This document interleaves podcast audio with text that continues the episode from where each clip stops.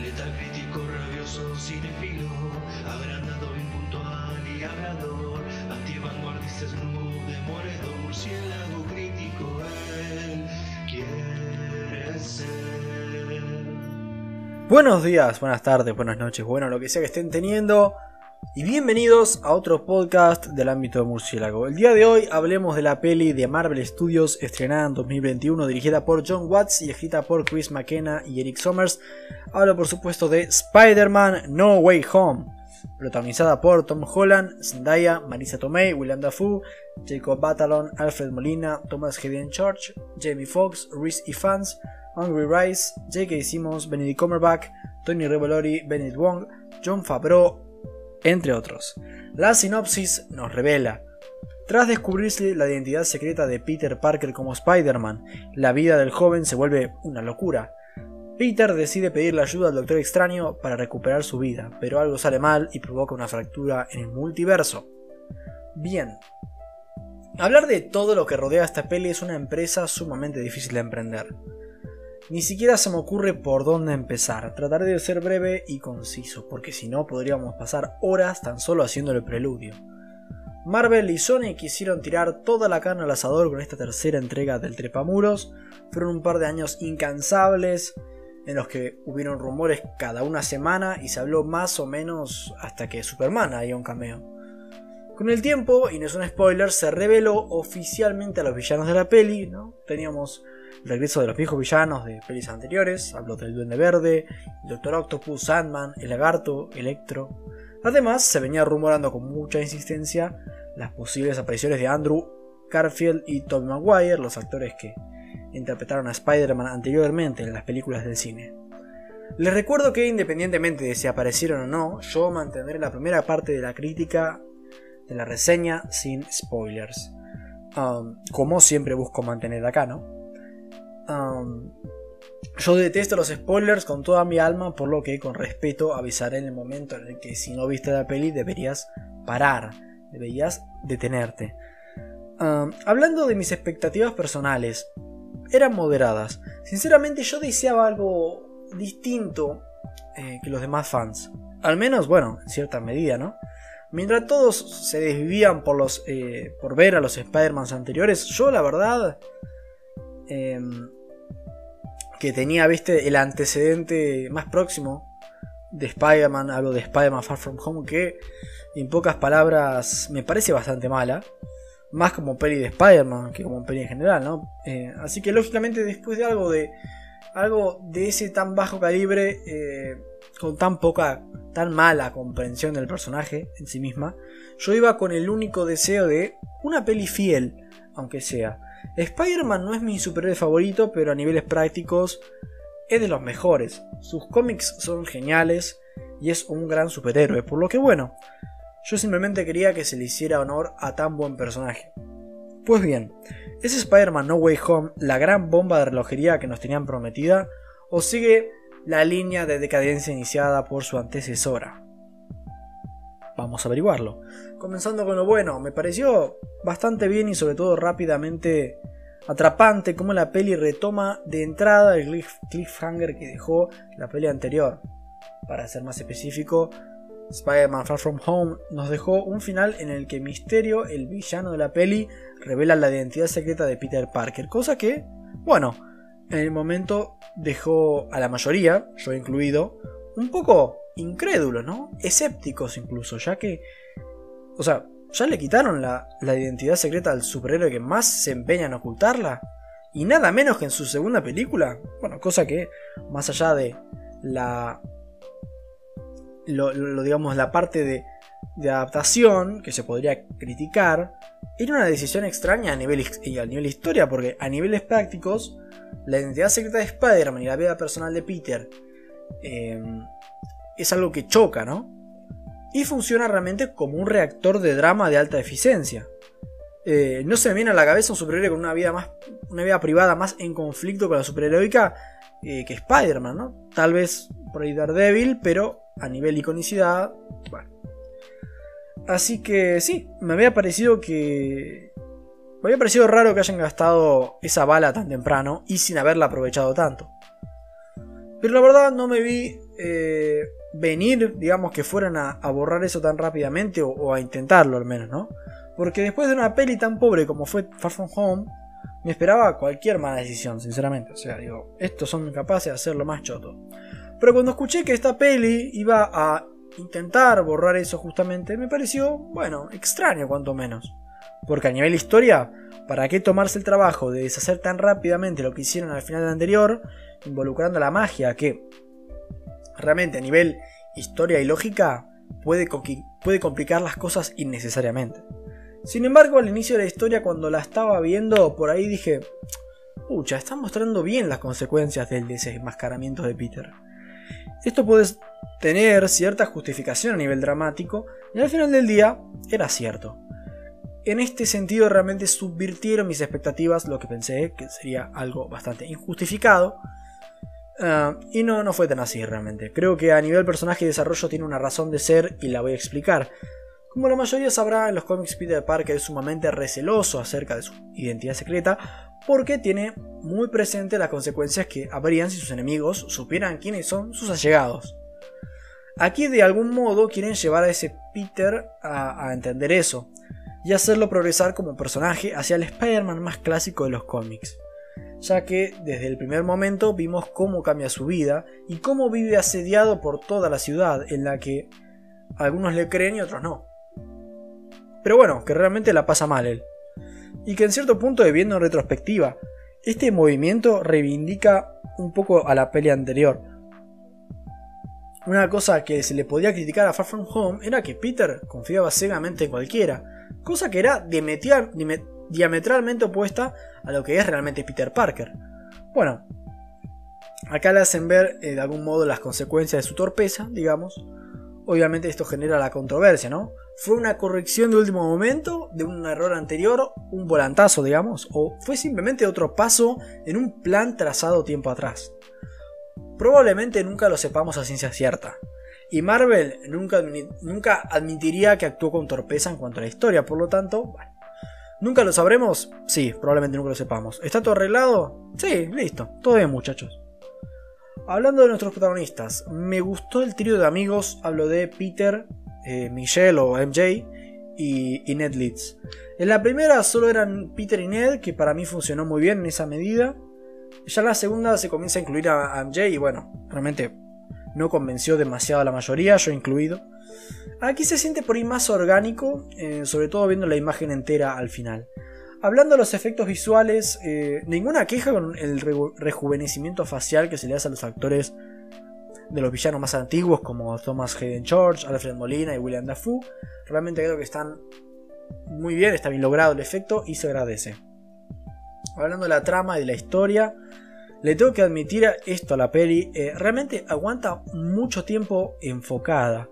Me explico de nuevo, la peli mantiene el foco en las pocas tramas que tiene y no se siente demasiado concentrada ni con sabor a poco, cosa que se puede mencionar de otros blockbusters en los que o no pasa nada o eligen demasiadas tramas que después no desarrollan en lo más mínimo. Acá se siente que el entramado de escenas es el justo y necesario.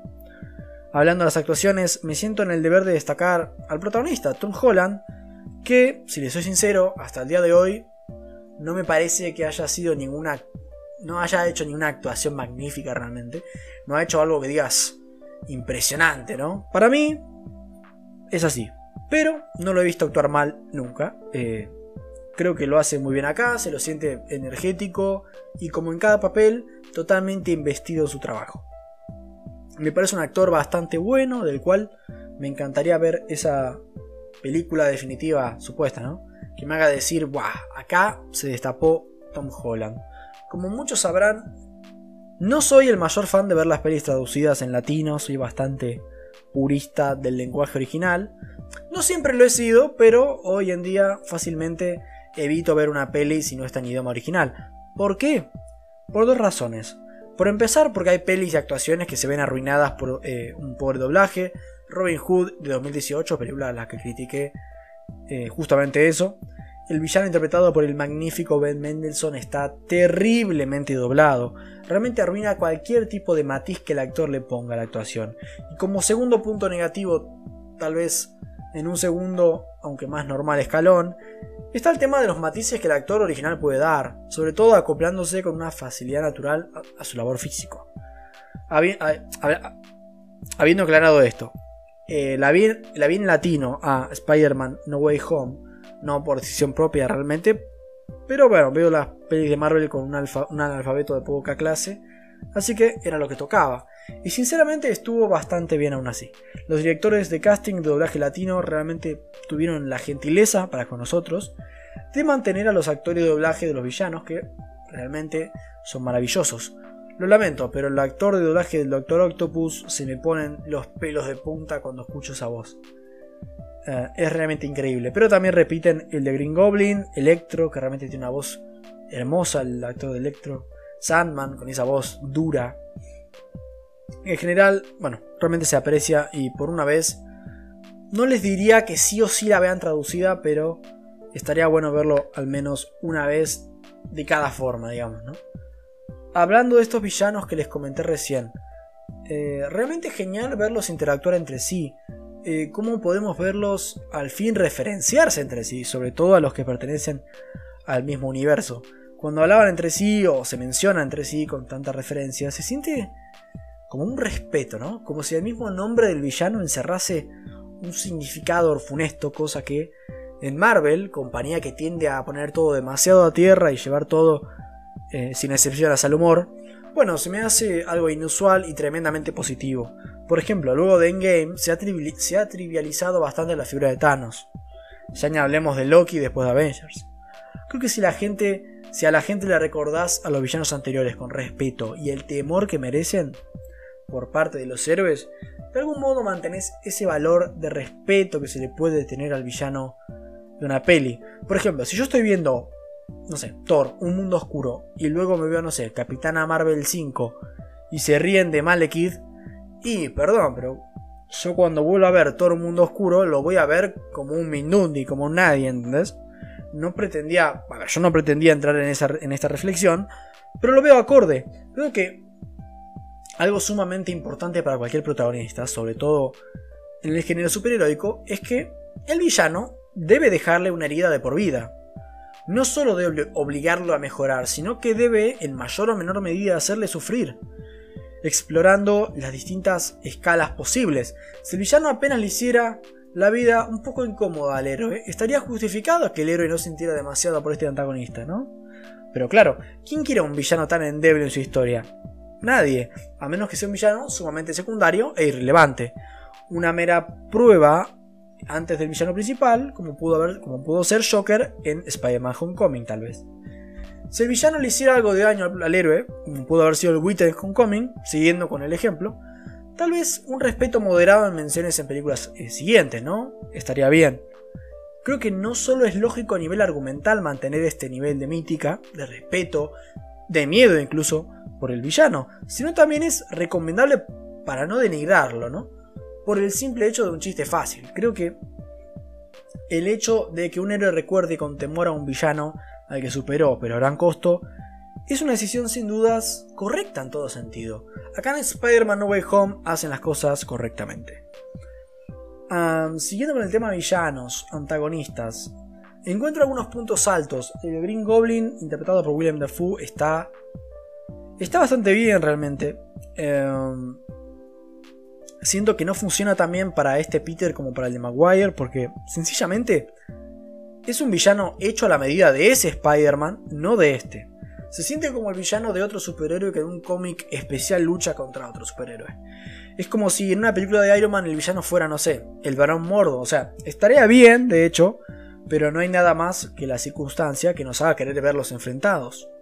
En cambio, el Duende Verde contra el Spider-Man primerizo era algo orgánico, en Spider-Man 1 veíamos el origen de cada uno, a su manera, uno hacia la luz y otro hacia la oscuridad, curiosamente partiendo de una relación amistosa, casi fraternal entre ambos, para luego terminar enfrentados en esa batalla tan trágica en la que un hombre enloquecido por la desesperación termina haciéndole daño a alguien por la que se entiende eh, siente cierto afecto, digamos.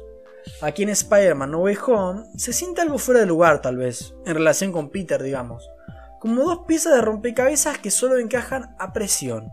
Funciona bien a nivel guion, pero no tiene un desarrollo real en la peli, es apresurado y solo se sustenta en su desarrollo en la primera Spider-Man. Cosa que jugando a nivel individual, solo tomando esta peli, por ahí es algo imperfecto. El Duende Verde aquí se siente como el recast de Geller Grindelwald en la próxima película de Animales Fantásticos. Animales Fantásticos, Los Secretos de Dumbledore. Contratan al genial Matt Mikkelsen, que es genial, pero para ocupar un rol que originalmente no es suyo, el cual con seguridad hará de forma genial, pero aún así no es lo mismo. me gustaron también el Dr. Ock y, y Electro. Creo que un gran valor a encontrarle a esta peli es que se siente como una clínica de villanos a nivel argumental. Me refiero a que arregla sus defectos, ahonda más donde las pelis anteriores se quedaron algo cortas tal vez, o simplemente cambian ciertos factores mostrándonos lo que pudo haber pasado. Creo que fue una buena intención y una ejecución a medida por parte de los guionistas. Realmente el que en gran medida subvirtió cualquier expectativa que yo tenía fue el director John Watts, que en Homecoming hizo un buen trabajo, creo, más apoyado por el guion, sospecho, que por haber hecho un trabajo particularmente genial. Y que realmente en Far From Home, bueno, no conecté para nada con su visión realmente. Aquí muestra cosas distintas. Voy a enfocar este punto en una escena que hay sobre todo al final. involucrando una cafetería. Me cuesta recordar una escena de Marvel donde se maneje más sutileza y significado no verbal como en esa escena. No es difícil, siendo, siendo justos, ¿no? Porque Marvel no hay que ser la productora que espere mucha inteligencia de sus consumidores. Pero realmente la escena funciona muy bien. No te dice las cosas en voz alta, muestra, los actores expresan y no hacen falta palabras. Tal vez la escena más netamente destacable a nivel de dirección en toda la peli y de la trilogía, tan solo tal vez asemejada a la del auto de Tooms en Homecoming. Pasando a lo negativo, ¿Recuerdan cuando les comentaba acerca de lo genial de algunos villanos como el Doc Ock, Duende Verde o Electro? Bueno, siento que tal vez el Lagarto y Sandman son los que salen peor parados en comparación, tal vez. Y claro, en cierto punto es comprensible, la peli no puede darle mucho tiempo a todos, pero creo que a niveles prácticos, ¿por qué incluirlos en la cinta para no darles casi nada, no? Ser un obstáculo, un saco de boxeo, Dos villanos que curiosamente me gustan mucho. El lagarto en parte por la actuación de Reese fans como Curtis Connor, su humano, así como lo amenazantemente físico y peligroso que puede ser convertido en lagarto. Y Sandman sobre todo por la actuación del genial Thomas Hayden Church como, eh, y cómo estaba construido el personaje en Spider-Man 3. Acá lamentablemente son alevosamente pasados por alto. Algo que voy a criticar, que tal vez sea tiempo ya de empezar a pasar por alto, es el exceso de humor. Cosa crónica ya en esta altura en Marvel, sobre todo y creciendo exponencialmente desde la fase 2.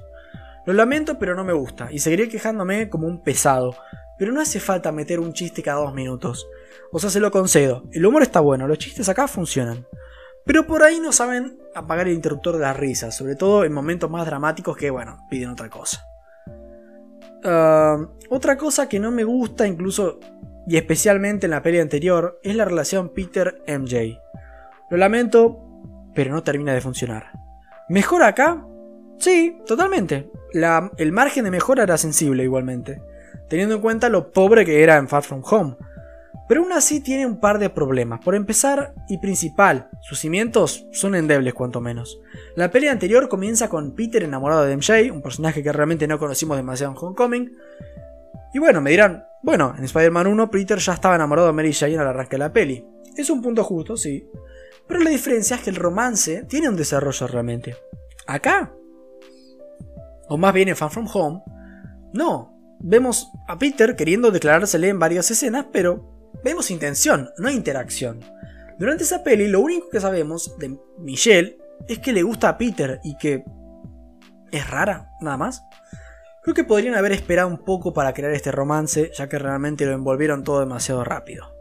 Y aunque acá sí le ponen aún más, fichas eh, a escenas de ellos dos juntos, y ya tal vez nos sentimos observadores menos inmersos. No vemos a Peter y Michelle, wow, los amo. Eh, simplemente vemos a Peter con su noviecita Michelle, que está ok, supongo. Más allá de este atropello anterior, siento que los diálogos que les ponen no pasan de lo genérico. A ver, no me malinterpreten. Los diálogos entre Mary Jane y Peter en la original tampoco eran particularmente maravillosos ni nada, pero debo concederle que se hacía más interesante. Muchos se quejan de que Mary Jane era bastante incordiosa y que Peter era tremendo pollera. Y tienen bastante razón. Pero ¿cuántas parejas conoces que son así? Me animo a decir que algunas seguro que sí, cuanto menos. Su relación no era perfecta, lejos de eso. Era bastante tóxica y complicada, y aunque Mary Jane te pudiera caer mal a veces, era un personaje bastante humano. Y lo personal creo que estaba, estaba bien, de hecho. Sus problemas eran bastante consistentes. Acá realmente parecen bajo la misma estrella, en el mal sentido. No pasan del te amo y yo a ti. Es como si quisieran por fuerza que Michelle nos caiga bien y que la abracemos y que digamos gracias Marvel. Vení Michelle, sos MJ, igual que en los cómics, te queremos Zendaya. Y lo lamento, pero su relación es aburridísima, es muy blanda. Perdón si a alguien realmente le llegó, pero creo que al hacer a esta parejita tan perfecta la hacen aburrida. Tampoco pido que sean como la pareja de After, que era una toxicidad molesta y, mal escrita, pero realmente esta pareja solo toca una nota. Amor incuestionable y todo el tiempo apoyo mutuo. Y así no funciona la cosa, lo lamento. O sea, yo sé poco del amor, muy poco realmente. Pero hasta yo sé que las discusiones, las discrepancias existen. Y no están mal en cierto punto, al menos, ¿no?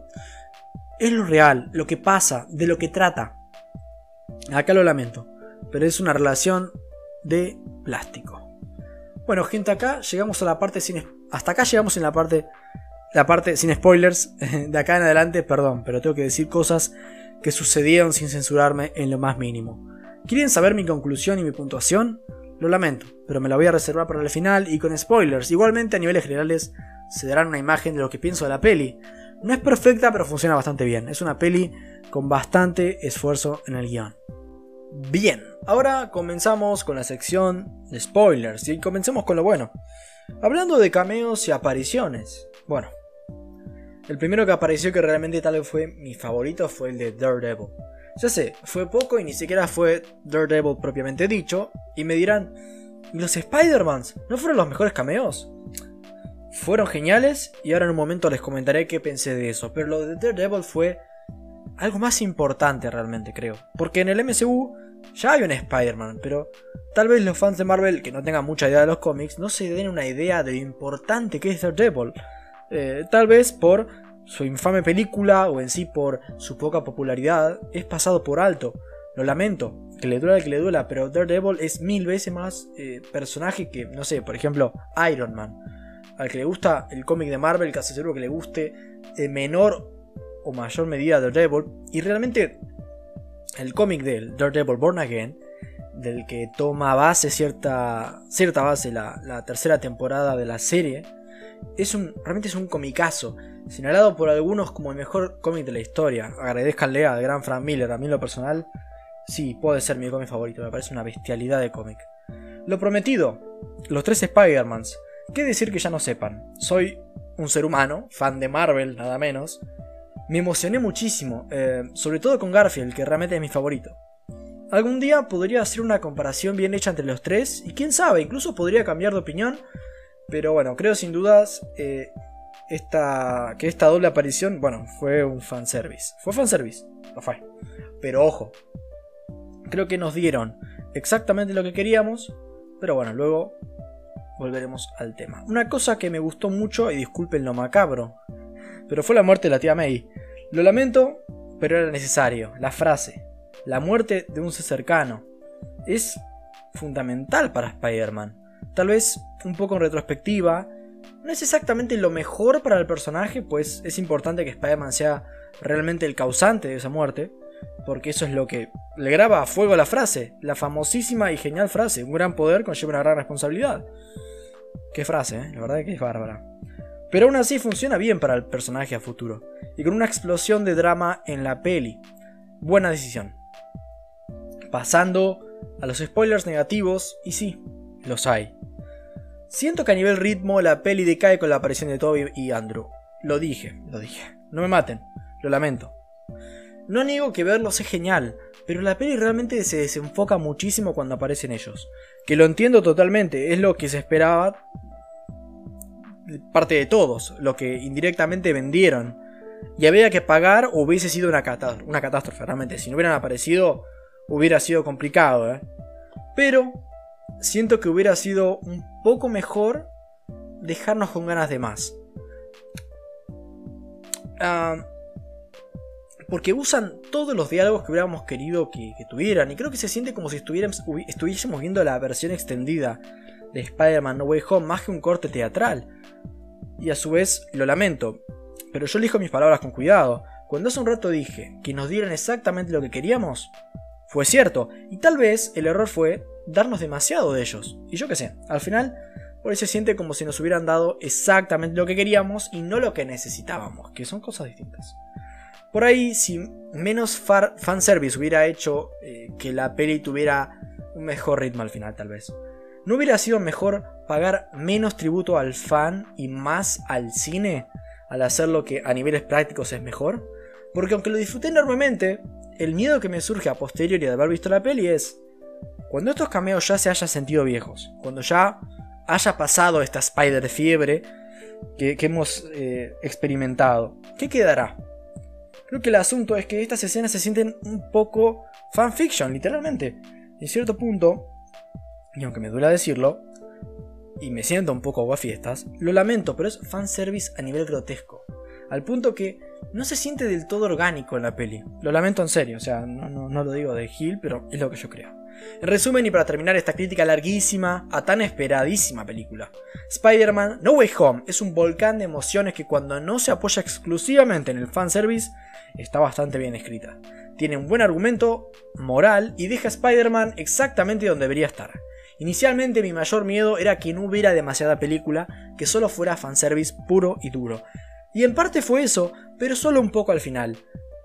Y bueno, bastante buena peli hubo antes de eso. Y en sí, eso no estuvo nada mal. Así que Spider-Man No Home tal vez haya estado como trilogía perdida después de estar lejos de casa, pero creo que esta peli termina encontrando el camino hacia el corazón de los fans. Le doy un 8.4 y a ustedes les agradezco por haber escuchado esta crítica. El, el ámbito murciélago está de vuelta y les agradezco por haber esperado ansiosamente hasta nuestro regreso. Muchas gracias, buenas noches. Porque soy Batman.